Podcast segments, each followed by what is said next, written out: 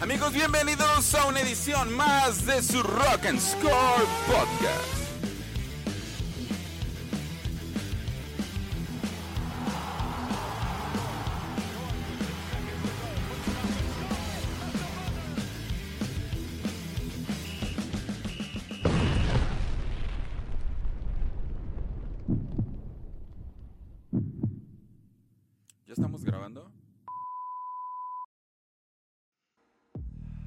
Este, con esto iniciamos nuestro tema principal para las plataformas de podcasting este, en las que estamos ah, adscritos. Jime, el pasado domingo se llevaba a cabo un partido entre, en el fútbol italiano entre el Calgary y el Milan, partido que ganaría el Milan 1-0 pero se da pues una acción triste. eh, el, portero del, del Milan, este, Mike, Mike Nan, que es eh, de ascendencia afroamericana, este, recibe insultos racistas por parte de los aficionados del Cagliari. ¿Y cuál es el tema o cuál es lo relevante? Eh, uno, en principio, la acción racista Claro. que los jugadores del Cagliari defienden a sus aficionados diciendo que ellos no escucharon que hubiese ni un solo grito racista en contra del portero. La televisión captó el momento de los insultos, de las referencias de racismo. Y pues esto nos lleva a una, a una conversación sobre lo que está sucediendo con el racismo a nivel mundial un mal que parece que por muchos intentos que se hagan con respecto al ser expulsado el racismo de todos los deportes, no, no tiene, este, al parecer, fin. Y esto afecta a muchos jugadores, no solamente de descendencia afroamericana, sino aquellos que tengan incluso eh, creencias religiosas establecidas.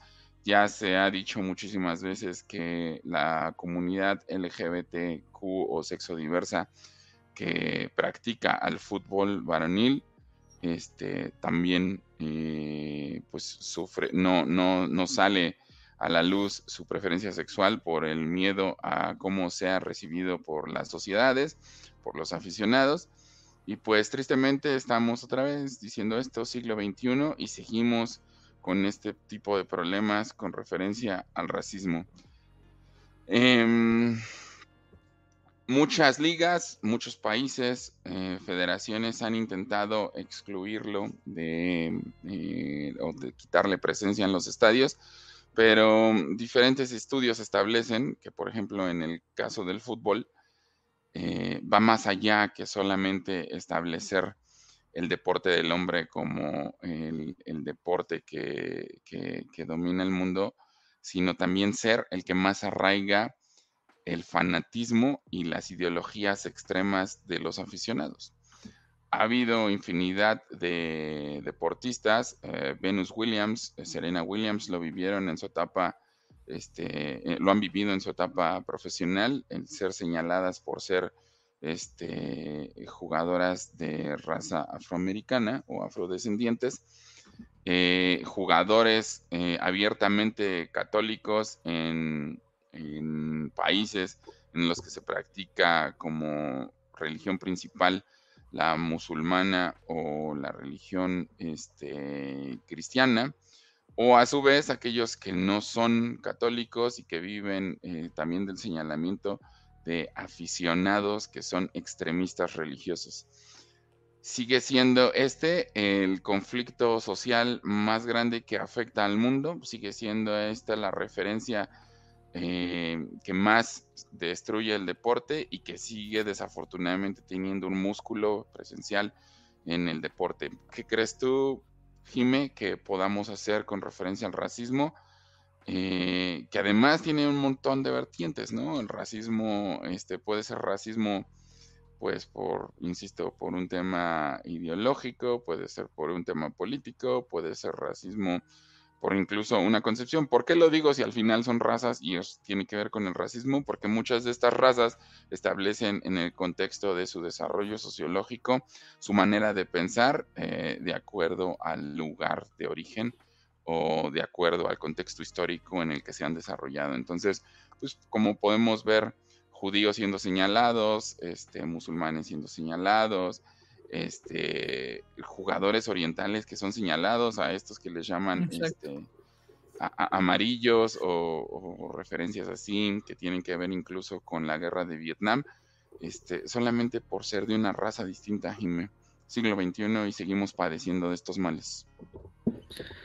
Pues qué te digo, ¿no? Siglo, siglo, siglo XXI y justo como lo, acabamos de platicar en el tema anterior, todavía no, no, no se termina de comprender que las mujeres también son personas, ¿no? Entonces, es increíble que, que estos temas los sigamos manejando. Digo, me acuerdo hace muchos años también Samuel Eto en un partido estuvo a punto de salirse por insultos racistas, ¿te acuerdas?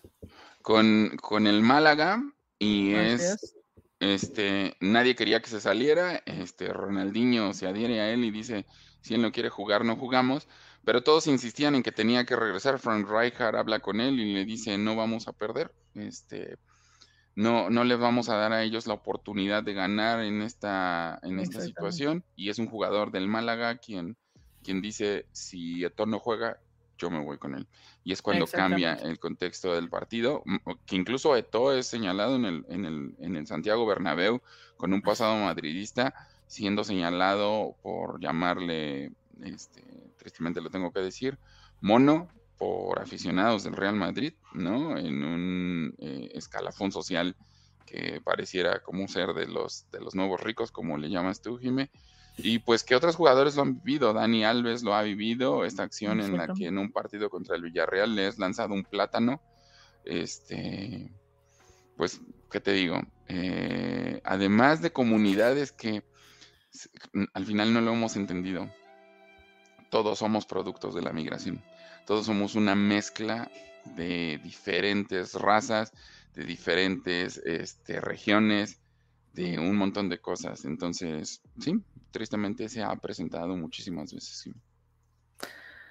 Es, es, es algo que, que no alcanzo a comprender porque no entiendo, o sea, no entiendo cómo puedes ver a alguien solo por un color o solo por una condición como menor a ti o como inferior. Entonces, me parece tan tan surreal que se sigan que sigan pasando esto. Justamente el año pasado también en la Premier League, en el partido, en un partido Leeds contra Arsenal, también se hay un hay un aficionado que empieza a lanzar objetos contra jugadores del Arsenal, lo detienen, eh, el juego ahí también se ve afectado y, y y no sé, o sea, me lleva a pensar es como todos estos actos también de violencia que hemos visto que, que me deja pensando como, ¿qué tiene que estar pasando en tu mente para que tú reacciones de esa manera? O sea, si de verdad te sientes tan superior, o sea, no veo que estés haciendo en un estadio de fútbol, ¿sabes?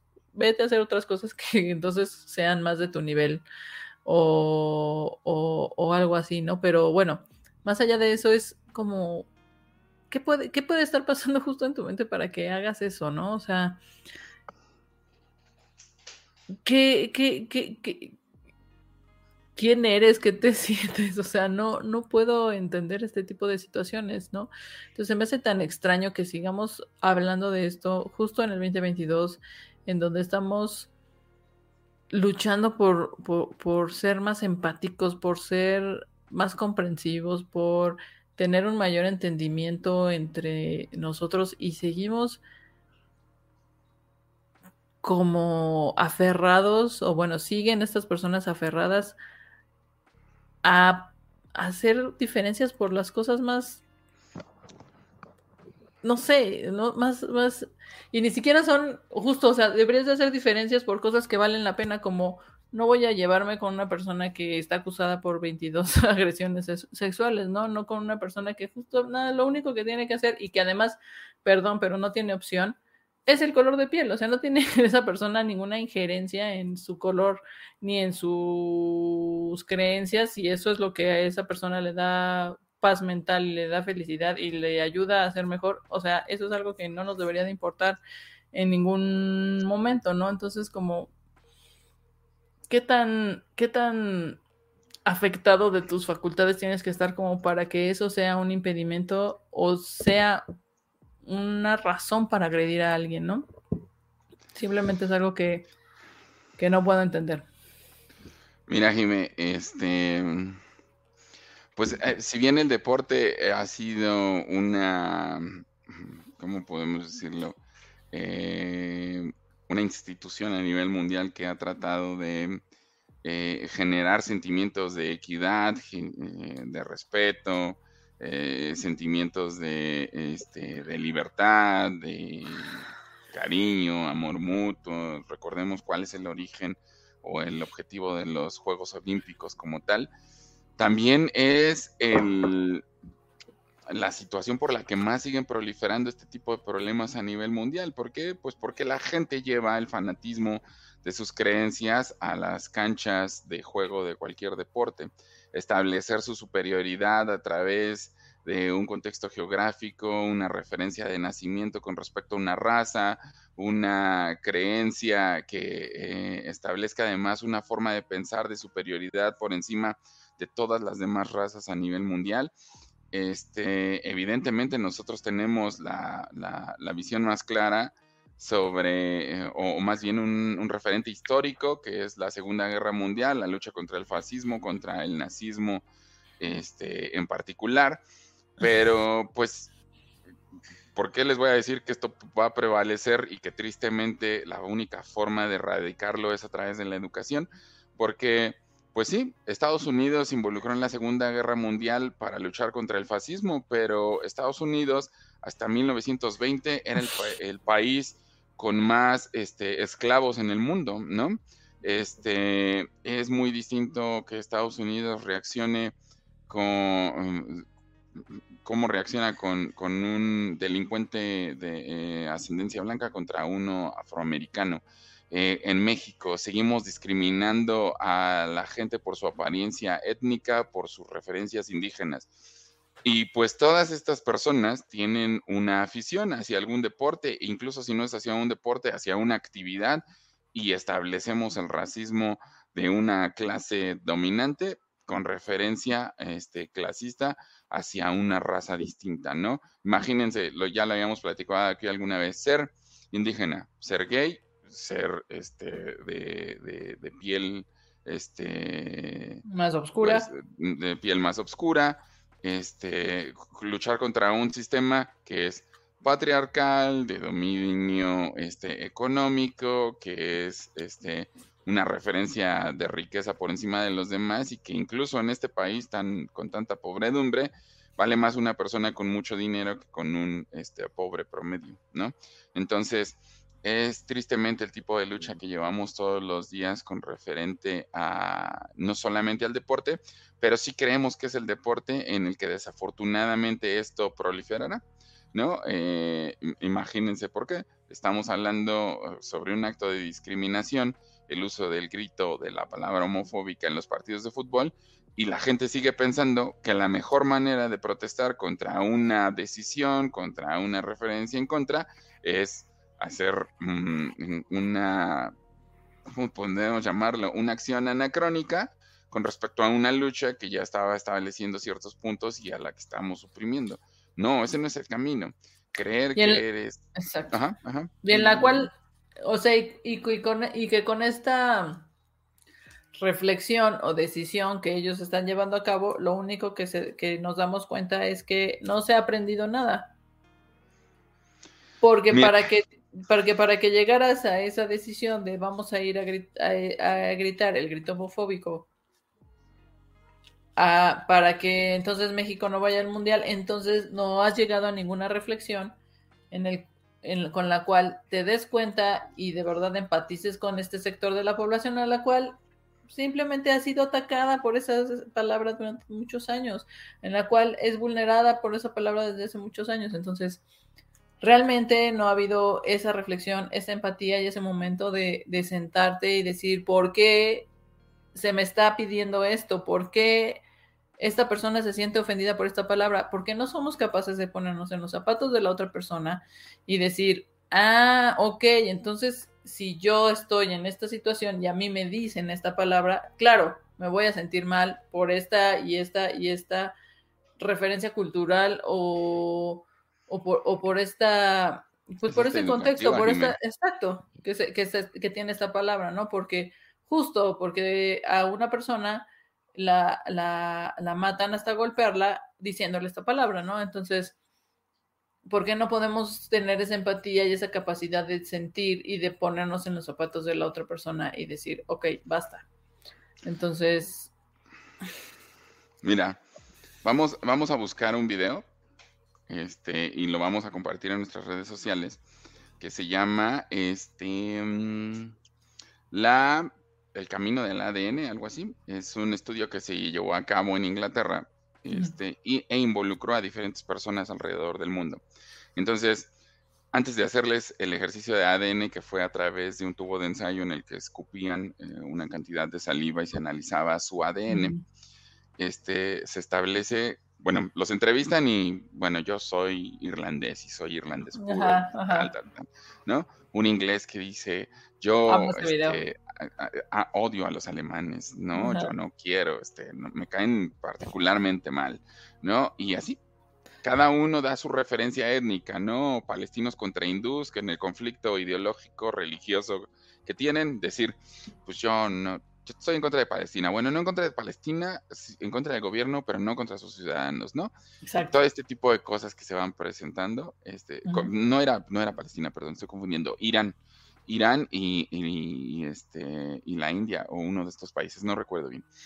¿Y cuál es el resultado, no? Semanas después de hacer el análisis de ADN, pues resulta que el irlandés no es 100% irlandés, este, tiene otras nacionalidades que son sus nacionalidades de origen y que se representan en una imagen pictórica a través de una referencia geográfica que les dicen, pues, tú tienes 30% de tu concepción genética es de tal país. Pues resulta que él no era 100% irlandés.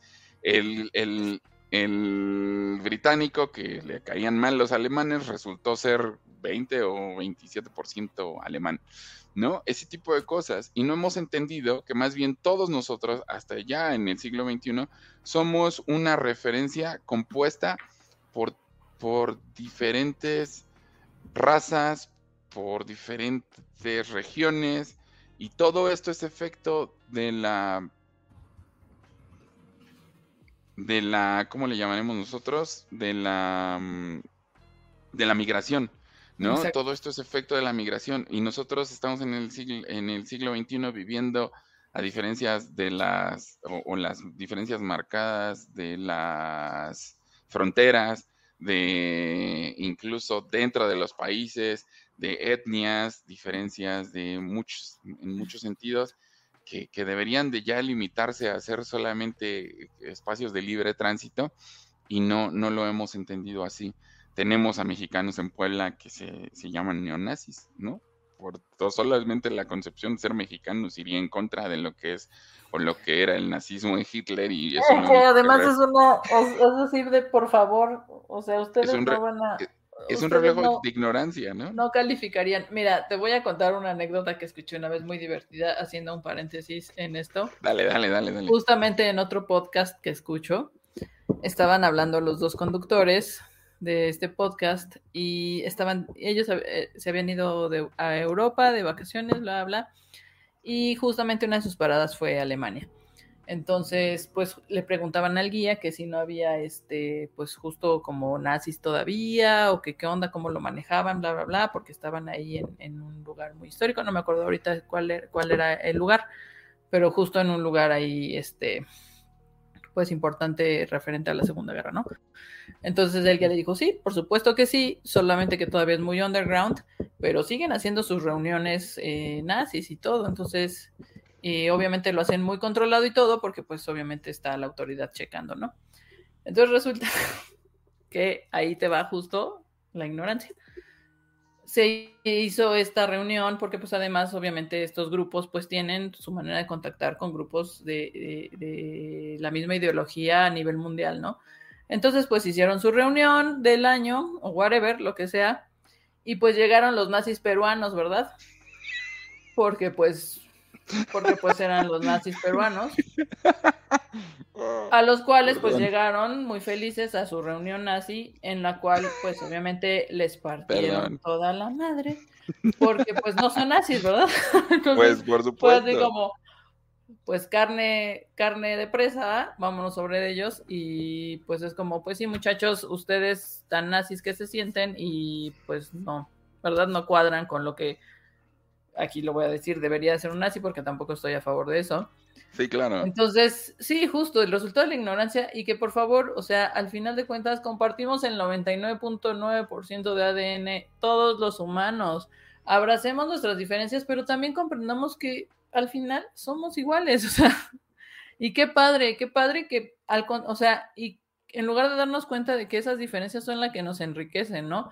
El poder compartir y ahorita más que, más que antes con una facilidad enorme, ¿no? En la cual yo puedo simplemente entrar en mi computadora, conectarme con alguien que vive al otro lado del mundo, que tiene una cultura totalmente diferente, una experiencia de vida completamente diferente y que eso me va a enriquecer muchísimo si yo llego a conectar y, a entender y a justamente a sensibilizarme y poder compartir este nivel de experiencias es mucho más enriquecedor que andar por ahí sintiéndote pues superior a la otra persona solo porque tu tono de piel resultó ser más claro y que al final te digo, compartimos tanto como, como humanidad que es como ya por favor dejemos esto y vamos a enfocarnos en otras cosas, ¿no?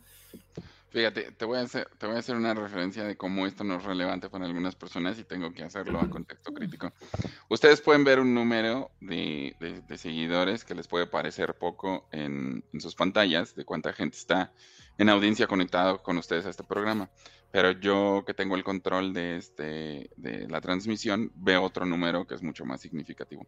Nuestra audiencia baja considerablemente cuando empezamos a hablar de esto.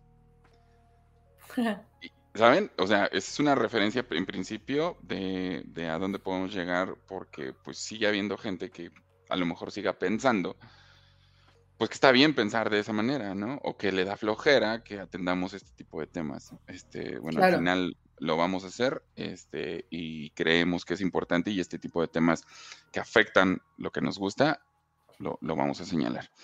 Eh, uno, no queremos decir que no haya afroamericanos racistas, ni que haya orientales que no son racistas, ni nada. El racismo no afecta solamente una condición humana, sino las diferentes razas discriminan a otras razas, ¿vale? O discriminan a otras formas de pensar, o discriminan a otras formas de vivir, las libertades de otros y demás.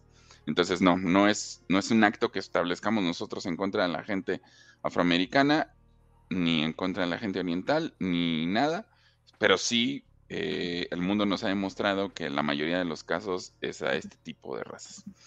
Eh, segunda. Tercera, no queremos decir que la concepción del racismo sea este, aceptada, ni tampoco que sea algo legítimo, pero sí queremos hacer una puntuación con respecto a lo que es la relevancia de la discriminación por raza en América Latina, por raza en, África, por raza en la India. ¿Por qué?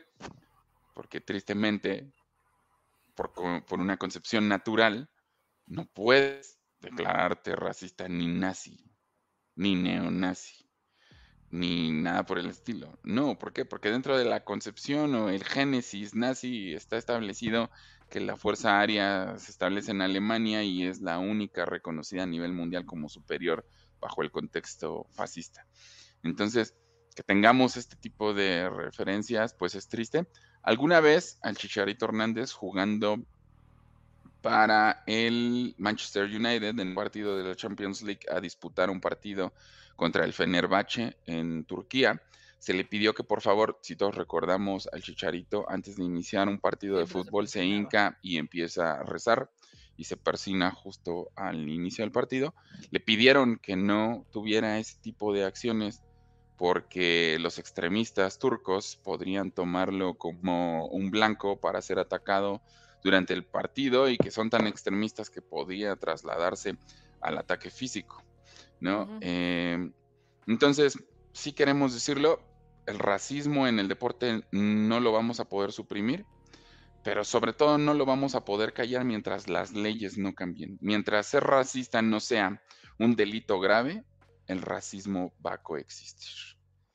Es decir, mientras nosotros sigamos teniendo una comisión nacional en prevención de la discriminación, que es el CONAPRED, este, y que establezca solamente medidas de recomendación, eso no se va a suprimir. Mientras sigamos pensando que la acción no tiene que dar una referencia significativa de cómo tiene que ser atendida, eso no va a cambiar.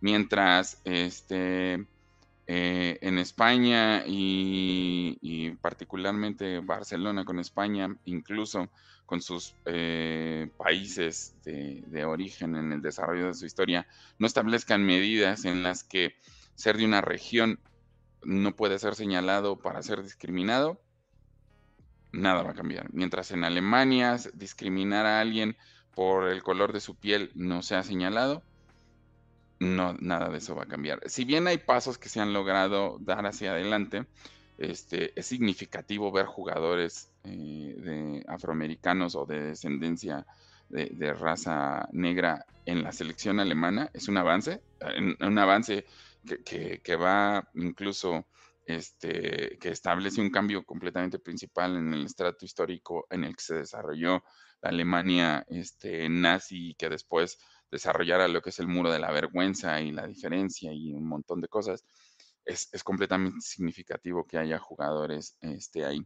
Y en el resto del mundo no, a lo mejor no tiene que ser tan significativo, pero sigue habiendo actos de discriminación contra la gente de, de piel este, morena sigue habiendo actos de discriminación contra católicos, cristianos, este, contra orientales, simplemente por pertenecer a un lugar en el que pues nacieron por, por una referencia familiar, por un contexto histórico y por demás. Si nosotros seguimos pensando que las diferencias son a través de la piel, seguiremos estableciendo que somos una, una raza inferior. Y nada más como dato, ¿Quién es el jugador referente número uno, Jime, del básquetbol a nivel mundial? Michael Jordan. Raza negra. Este, ¿quién es el jugador número uno a nivel mundial en la actualidad sin Michael Jordan en la NBA? LeBron. LeBron James, ¿no? Este, el 65% de los jugadores del béisbol en la MLB son afroamericanos. Este, la mayoría de los jugadores, el 90% de los jugadores hispanos en, el béisbol a nivel América Latina son de piel morena. Este, todo este tipo de referencias que puedo dar con respecto al deporte, las tenistas que fuesen número uno del mundo durante mucho tiempo, referentes del tenis, Serena Williams. Este, Em, Simplemente, o sea, a, nivel fútbol, nivel mundial antes de Messi y Cristiano, pues Pelé, ¿no? Pelé, Ronaldinho, Ronaldo Nazario, este... Eh, Pero vamos, eh, Pelé es un referente que sigue siendo todavía súper reconocido. Y pues bueno, ahí está, ¿no? Así es, entonces insistimos, sí hay que luchar contra el racismo, hay que luchar contra la discriminación, pero, pero mientras las leyes en los países no sean o establezcan como delitos graves el racismo y la discriminación, desafortunadamente es el deporte la cuna de crecimiento o de proliferación del racismo como tal, ¿no? La gente lleva su afición en ese extremismo, su incluso su referencia étnica, ideológica y religiosa a través del fútbol, les, les, les hablamos de Dicanio, ¿no? Que este, este jugador de origen italiano que jugara para el West Ham United y que jugara para la Lazio, la Lazio históricamente un, un club nazi, él abiertamente al meter un gol hacía el saludo nazi al Führer este, sin ningún problema y fue señalado mucho, durante mucho tiempo. Dicanio se retiró del fútbol, no lo retiraron, no hubo ninguna acción en su contra. Este, Prince Boateng recibió un, Prince Boateng, además de ser de, su país de origen, una persona económicamente con, que lo pondría en el mapa del estrato social eh, predominante solamente por tener dinero, fue discriminado en Italia mientras jugaba en el Milan. Este, y, les digo, infinidad de, casos que, que este Etón no fue señalado nunca en el Madrid este, por, su, por el color de su piel hasta que jugó en el Barcelona. Entonces, son estas ideologías, estos colores y esta identidad mal orientada la que establece pues que, que, los, que los jugadores este, pueden que los aficionados pueden señalar este, el racismo como parte de las acciones. Aquí tenemos una comisión que lo único que hace son recomendaciones, no hay delitos que perseguir por discriminación. Este, estaría bueno que alguien estableciera ese tipo de cambios y pues que como lo hemos visto, ¿no? Black Lives Matter es un, este, un movimiento social en los Estados Unidos que tuvo un auge a nivel global, pero en qué trascendió, este, en que no ha cambiado el trato contra la gente de color en cualquiera de las acciones que emprendan la justicia, ya sea este, en el ámbito eh, de ejecución, como son los policías, hasta la ley como tal. ¿no? Ahí está Colin Kaepernick por establecer una lucha en equidad pues sin equipo, ¿no? Derivado de los actos discriminatorios y racistas por, ser una persona de origen de, raza negra. Entonces, pues eso es lo que tenemos ahorita. Desafortunadamente seguiremos viendo noticias como estas, Jimé. Nada habrá cambiado en muchísimo tiempo, insisto, hasta que la discriminación y el racismo no sean considerados delitos graves, esto continuará creciendo. Así es, ¿no? Y bueno, las contradicciones de la liga, como dices, o sea, Colin Kaepernick, que solamente denunció actos de discriminación, lo que pidió fue un trato igualitario para, para los jugadores eh, afroamericanos, para los jugadores eh, más vulnerables, digamos, en, en este caso, o sea, de, de grupo vulnerable. Él no tiene equipo, en cambio, un acosador, un agresor sexual, pues bueno, ahí tiene, tiene su equipo, ¿no? Ahí son las, las, pues, las ironías pues, de esto. y, los vacíos de, del mensaje, ¿no? Este, y a veces no solamente los vacíos, sino a conciencia tratar de definir qué es más importante una cosa sobre otra.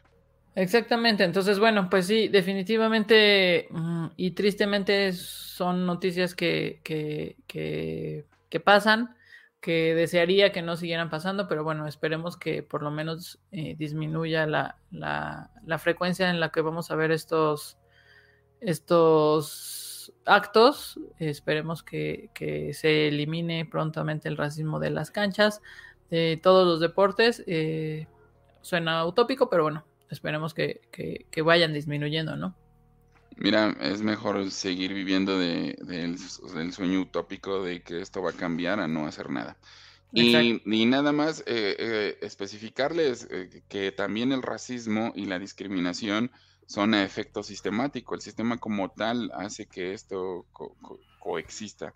Eh, recordemos que después de los ataques del 11 de septiembre en Estados Unidos, infinidad de gente de origen árabe este, y musulmán fue atacada en Estados Unidos por ciudadanos a raíz de las acciones que el gobierno tomara y de las referencias de publicidad que hicieran sobre esta guerra y sobre estos ataques eh, como referencia nacionalista de los medios de comunicación. Y lo estamos viviendo con Ucrania y con Rusia, ¿no?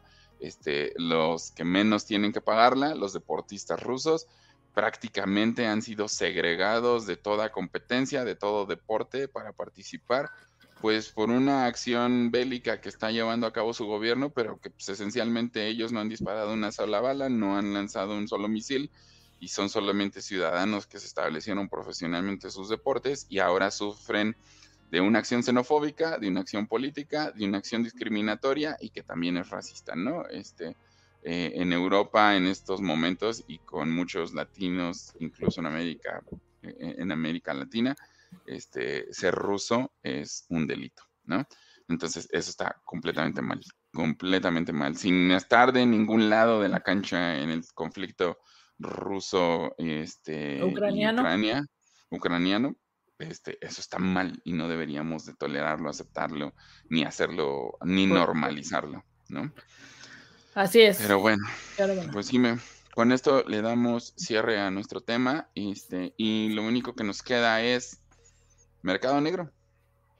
Mercado Negro, súper. Y, y, esta vez, como somos dos, pues vamos a recomendar algo los dos, ¿vale? Y yo les voy a recomendar unas, un, un super documental que he estado viendo.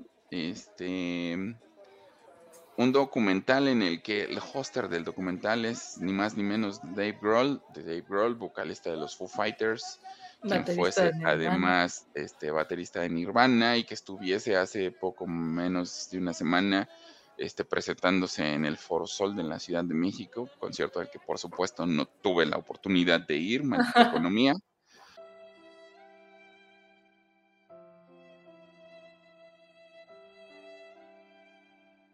Este, ah. Este es un super documental que se llama What Drive Us, está en Amazon Prime. ¿Y por qué se los recomiendo? Bueno, a todos aquellos que somos melómanos, pero sobre todo a todos aquellos que alguna vez tuvieron el sueño de crear una banda, y en esta mesa estamos dos seguidores de ese sueño, este, te muestra lo que representó para los artistas consolidados en el rock, que es el viajar en una van alrededor de distintas ciudades y cómo eso influyó en el desarrollo de tu música y en el desarrollo este, de las conexiones sociales que hacías con el resto de los fanáticos. Entonces, creen todos ellos que es fundamental para el desarrollo del éxito y sobre todo fundamental para la perspectiva de la creación de música y lo que sociológicamente representa para un individuo tener haber tenido una van y haber ido contra lo desconocido, ¿sabes? O sea, subirte en una van y decir mi siguiente ciudad es esta y voy a buscar un club en donde tocar, tengo que competir el asiento, en donde me toca dormir, hay espacio porque tengo que meter todos los instrumentos, comemos aquí, nos emborrachamos aquí, o sea, la verdad es una gran experiencia. Podemos encontrar a un montón de gente explicando, Tony Canal, Ben Harper, Charlie Gabriel, Bon Johnson, este, el mismísimo, este, Ajá, odio que se me olviden sus nombres, Lars Ulrich, explicando lo uh, que representó para ellos este, estar ahí. Y, Flea, Flea, que además, pues, una super noticia, ¿sabías tú que él es, él es gringo, pero no de nacimiento, Jimé? Ah, no sabía. Flea es australiano, nació en Melbourne, Australia. Este, Por eso está loquito, tampoco me Ya lo sé. Sí, sí, sí, ahí están las, eh, seguramente ese güey es venenoso, ¿sabes? Si en, Australia están la mayoría de los animales venenosos del mundo, este, el yo tengo, yo tengo una creencia y es que todo lo que hay en Australia es extraterrestre. Entonces. y es un chiste, eso no es discriminatorio. No, exactamente. Porque no, no los odio por eso, al contrario, digo, qué chido. Sí, sí, sí, y qué bien. este son, son un montón de cosas que nos encontramos ahí. Y, les voy a, dar este, una recomendación muy buena que, que, también salió en este programa. Una de las entrevistas que hace Dave Grohl es con una banda que se llama Ratki, que son tres hermanos, y es, y la banda es como el negocio familiar es una super banda. Les recomiendo que escuchen Dark Black Makeup, que es una super, super rola. Les va a gustar un montón. Lo vamos a poner ahí en, Facebook y en nuestras redes sociales. Pero en serio, tienen que verla porque es la concepción de una banda en el contexto del tour. Hablan de Doha, que es la primera banda que establece un tour en una van en Estados Unidos. Este, hablan de un Black Flag, un montón de bandas que son del punk de culto de hace muchísimos años y además les digo, como hoster Dave Grohl explicando y, entrevistando a otros músicos. Jime, ¿qué hubiese sido de Dave Grohl? Es dura mi, pregunta, eh, es dura mi pregunta. ¿Qué hubiese sido de Dave Grohl si Kurt Cobain no se hubiera suicidado? Híjole, no sé, porque digo, me parece un excelente baterista, obviamente es un gran músico, pero definitivamente con, digo, después estuvo con Queen of the Stone Age un ratito. Y, pero definitivamente lo que ha hecho con Foo Fighters y la explosión que ha tenido, que me parece obviamente que ha podido también expresarse mucho más de lo que hubiera podido hacerlo, eh, pues siendo nada más como él estaba de Nirvana, ¿no? él era limitado en su aporte creativo en Nirvana, ¿no? Pues sí, siempre como un poco a, la sombra de Kurt Cobain, ¿no? Así es, así es. Pues es, real. Pues sí, entonces creo que, y, y, aquí los fans de Cobain seguramente me odiarían por siempre, pero pues creo que lo mejor que le pudo haber pasado a Dave Grohl es que Kurt Cobain se muriera. Y no, no, qué mala onda por, por, por, por, Kurt, qué mala onda, eh, muy talentoso también, me, me, gustaba mucho Nirvana también, pero pues bueno, también decisiones que se tomaron. Mira, Kurt Cobain, hay que decirlo y poner las cosas con su merecido peso, Kurt Cobain fue el icono del rock que estableció una generación en el desarrollo de la identidad y del cuestionamiento de cómo se estaba viviendo en la sociedad consumista de la generación X, por, así decirlo y que le dio voz a muchísima gente a través de sus canciones con respecto a ser una, eh, una generación inconforme y una que además esa etapa del rock se establece, después hay un oscurantismo, ¿eh? a los que nos gusta el nu metal y todo este rollo, es un, es un tema de música completamente centrado en la ira, claro. porque es real, pero en ese contexto de lo que fue el grunge en esa época del rock, por lo menos este, de los ochentas, a mediados de los noventas estableció una búsqueda de la paz, una búsqueda de la equidad, una búsqueda del reconocimiento como parte de una sociedad que los discriminaba solo por el hecho de ser rockeros, ¿no? Entonces Kurt Cobain tiene este, este papel que influencia a las generaciones pasadas y a nosotros, ¿no? Afortunadamente tuvimos acceso a eso. Estamos a escasos días de que se conmemoren este em, casi 28 años de que Dave Grohl eh, se, se, volara los sesos en, No, Kurt Cobain. Eh, Kurt Cobain, perdón, se volara los sesos en, en, en, Seattle. Este, pero es real. Eh, si Kurt Cobain no hubiese fallecido, nos hubiésemos perdido a una de las carreras más exitosas y de mayor talento que son los Foo Fighters en la música en la actualidad. Y, y ¿sabes, qué es lo, ¿sabes qué es lo padre de eso, Jime? Que, que Dave Grohl cuenta la historia de Foo Fighters en la band, no de Kurt Cobain. Es decir, Foo Fighters se crea después de Nirvana y él con toda la lana que ya producía Kurt Cobain este, y Nirvana, eh, en referencia a eso, ahora la gran ganadora de esto sigue siendo esta, este... Courtney Love. olvido su nombre porque la odio, pero este ¿Por qué la odias? Bueno, no entremos en esos debates. Jime, mira, dicen que tan malo el que mata a la vaca como el que le agarra la pata. Si tú sabes, si tú sabes que tu esposo es, tiene tendencias suicidas, no solamente lo ha dicho abiertamente, escribe canciones refiriendo a, refiriendo a eso, este, ¿cómo lo dejas solo con una escopeta sabiendo que a ver. se metía hasta el clarasol por las orejas, Jime? Bueno, también Kurt Cobain era una persona adulta que si tenía tendencias suicidas y quería no llevarlas a cabo, terapia. Lo he dicho muchas veces aquí. tenía una cosa por hacer como un adulto independiente y, y, responsable de sí mismo, ir a terapia y arreglar sus problemas. Oye, no lo había pensado así. Responsabilidad afectiva. Oye, por, supuesto. O sea, él tomó su decisión y dejó a Courtney Love sola con una hija. y con millones de dólares derivados de las ganancias ah, de sus discos. Dime si, dime, dime, y tú que eres papá. Es una gran discusión, ¿eh? Dime si, si tú con millones de dólares puedes dejar a tu hijo solo, aunque le dejes millones de dólares. No, por supuesto que no. Estoy centrado en el fanatismo. Pero insisto, insisto. Exacto, es el problema. Y aquí va de nuevo. Yo muchas veces también, y en mi, en mi juventud también dije, ay, maldita Courtney Love, y no sé qué, ¿y sabes qué? Es el problema de que era mujer, o de que es mujer. Completamente, tienes razón. De ahora en adelante cambiaré mi perspectiva porque no voy a caer en eso que estoy señalando. Pero este, mm, pero sí, e, es real. Este, esta pregunta no es mía, no es de origen mía. Un, escritor para la Rolling Stone lo había establecido de todo lo que nos hubiéramos perdido si Dave Grohl hubiese seguido en Nirvana. Y te lo digo, con todos los millones que producía, que ya había producido Nirvana, fue un hito en, a inicios de los 90 y, y era un negocio puro disqueras y la música en ese momento, él dijo, vamos a comprar una van y nos vamos a montar en una van, que en la creación de Foo Fighters, y ya vamos a andar por todos lados en una van, ¿no? Entonces está chido, a pesar de todo el dinero que tenía, no quería perder la concepción de lo que había logrado con Nirvana tiempo antes y con Scream, que era una banda a la que se había adherido este, también tiempo antes de, Nirvana. Y al final como también disfrutar este desarrollo de Foo Fighters como banda nueva, ¿no?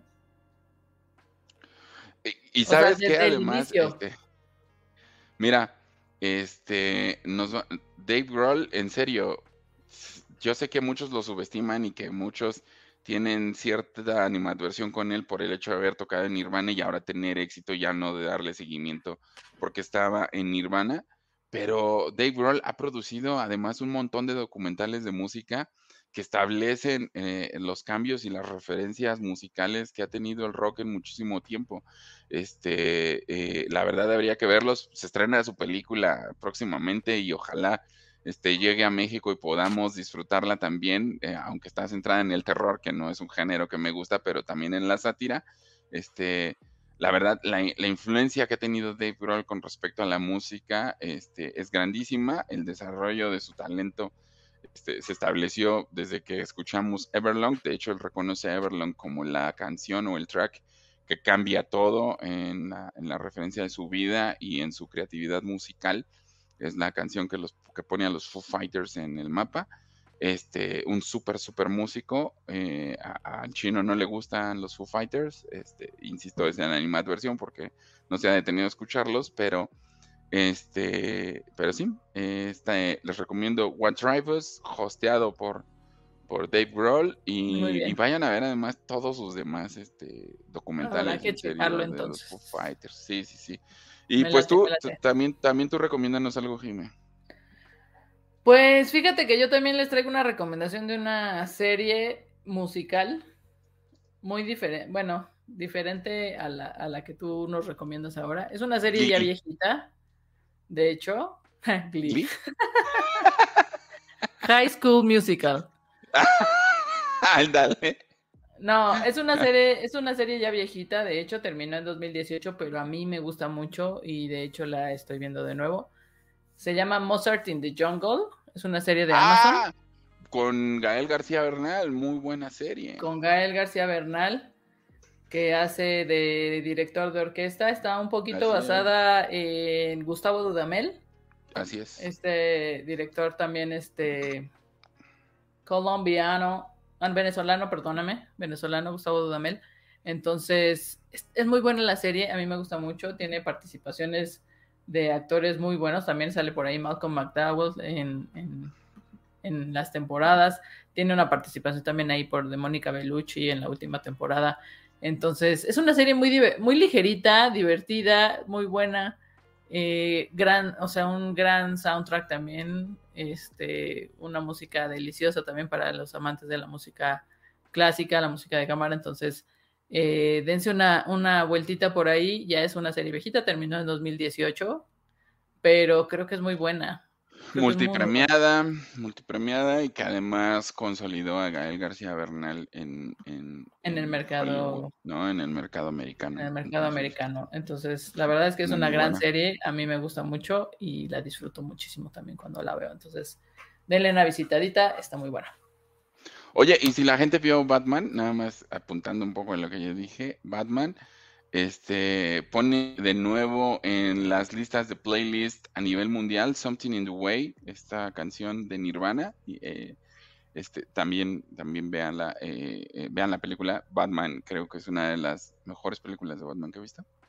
Y creo que The Dark, The Dark Knight es para mí el mejor Batman este, que ha existido, la mejor historia y además interpretado por Christian Bale. Este, vayan a ver Batman ah, también. Christian Bale, sí. la de Christian Bale, este, sí. Pensé que estabas hablando de otra y dije. no, no, no, muy, muy buena película. Y les digo ahí, este, sale Something in the Way, es parte del soundtrack de la película y pone de nuevo Something in the Way este, en el éxito que representó para Nirvana eh, eh, en 1993 cuando se lanzara el Nevermind, si mal no recuerdo es donde está ese track. Este, pero bueno, pues Jimé, hasta aquí llega nuestro programa de hoy. Muchas gracias. Muy bien. A toda la gente que nos siguió. Que no se les olvide darle mi gusta, eh, compartir este video, este programa. Acuérdense, dura dos horas, pero es cada ocho días. ¿Ok? Por favor, síganos. Es más, no nos vamos a ir hasta que lleguemos a 70 seguidores aquí. Oh, no, Aquí vamos a estar tres horas. No, no, no. Muchas gracias a los que nos siguen, a los que están atentos, a todas las personas que se conectaron hoy. Les digo, ustedes tienen una referencia estadística distinta a la mía este, que tiene que ver con su región. Yo este, especifico esto, vamos creciendo, les agradecemos a todos esos los que nos están viendo. Y este, pues nos vemos la próxima semana, Jimé. Nos vemos la próxima semana. Que estén bien, gracias. Chao. Muchas gracias amigos. Esto fue Rock and Score Podcast, capítulo 28. Hasta la próxima.